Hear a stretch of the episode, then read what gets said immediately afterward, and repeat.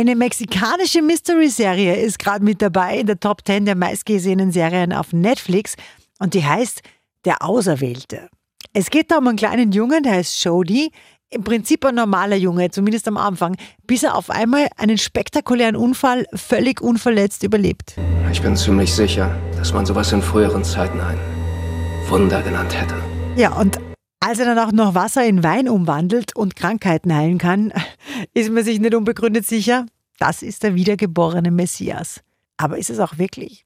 Das seht ihr in Der Auserwählte auf Netflix, kriegt von uns 8 von 10 Couchpunkten.